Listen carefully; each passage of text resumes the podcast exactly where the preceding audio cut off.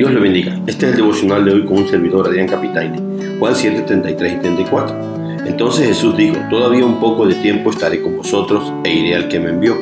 Y me buscaréis y no me hallaréis, porque a donde yo estaré, vosotros no podréis venir. Hoy meditaremos en, no me hallarán, no podrán venir, las consecuencias de no creer.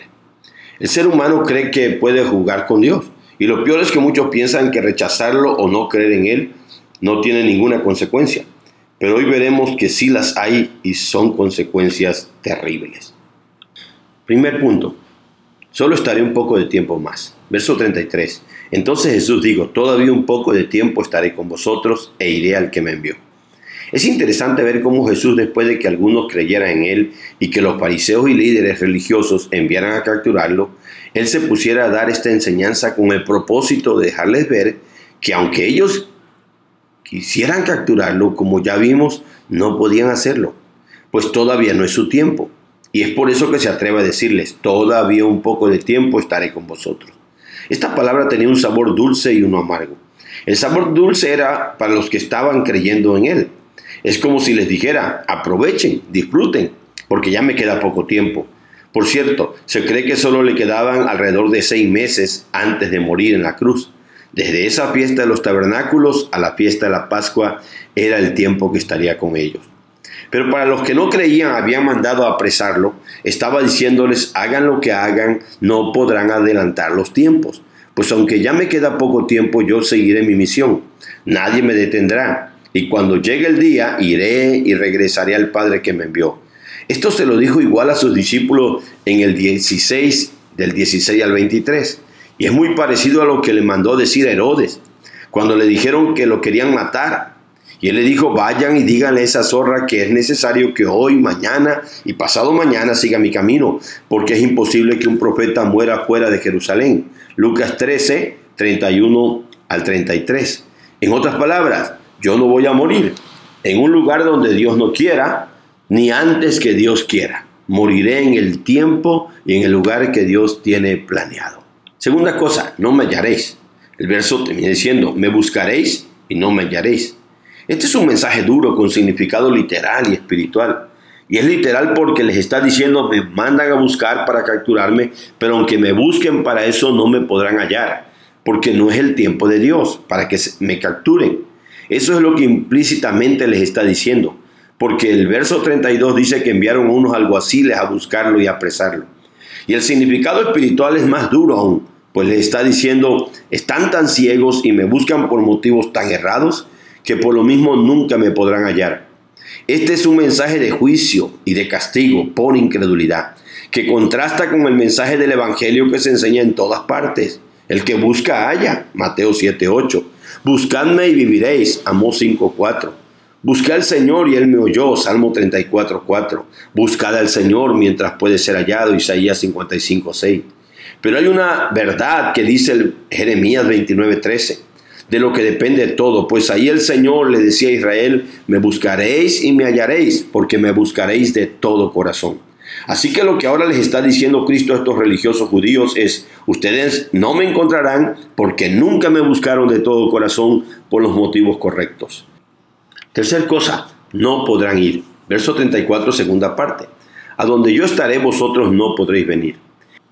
Este mensaje de juicio, el Señor lo complementa dejándoles ver que por no creer en Él y en su Padre que lo había enviado, ellos no podrán ir a estar en el lugar donde Cristo estaría lo cual igual contrasta con lo que le dijo a sus discípulos.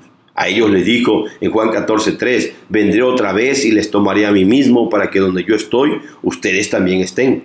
Y lo mismo dijo en la petición que Cristo le hace a su Padre en Juan 17:24, donde le dice, Padre, yo quiero que donde yo esté, estos estén conmigo.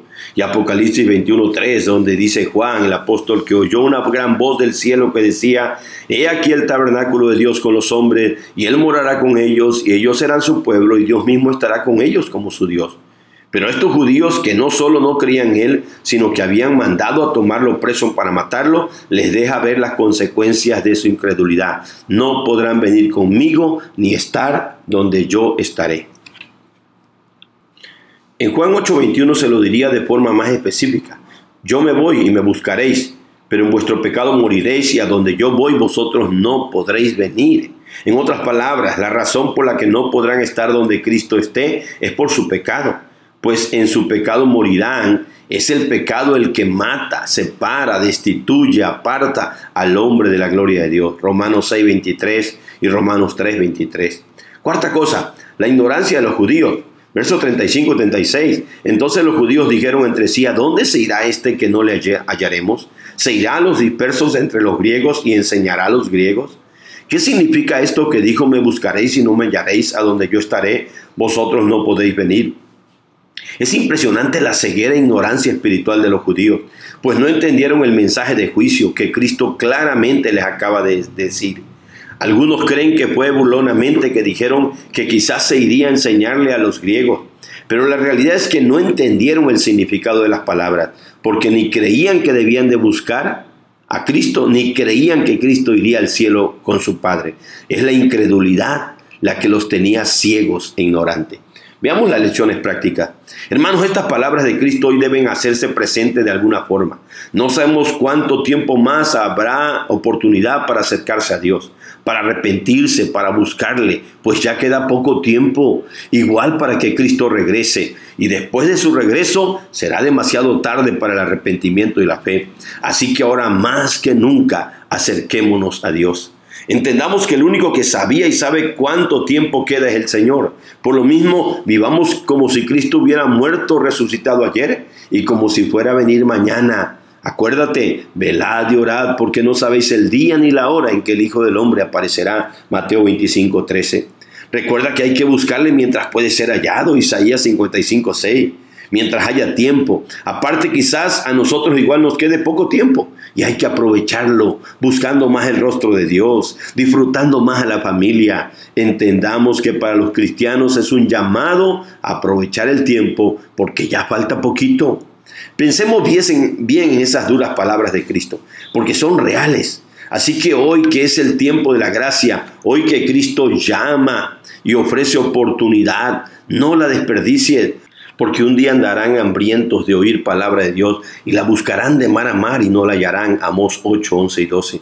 Y todo eso será porque un día Dios llamó y no quisieron oír y lo dejaron por, con la mano extendida cuando Él ofreció ayuda y su consejo lo desecharon. Por lo tanto, Dios también se burlará y no responderá ni será hallado cuando lo busquen. Proverbios 1, 22 al 32. Dios tenga misericordia y ninguno de nosotros esté dentro de este grupo de personas que no lo hallarán. Creo que uno de los cuadros más dramáticos será cuando millones de israelitas a quienes Cristo vino a buscar originalmente estén afuera, pidiendo que se les abra y escuchando ellos, no les conozco, no sé de dónde son, ustedes no pueden entrar y todo por no creerle a Cristo.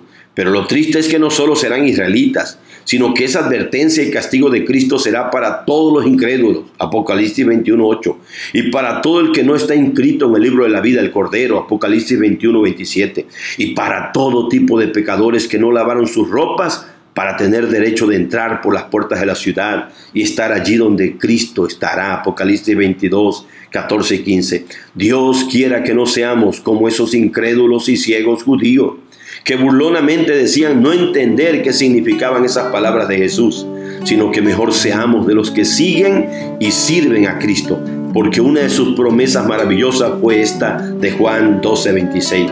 Si alguno me sirve, sígame, y donde yo estuviere, allí también estará mi servidor. Si alguno me sirviere, mi Padre le honrará. Dios le bendiga, mis hermanos. Dios les guarde.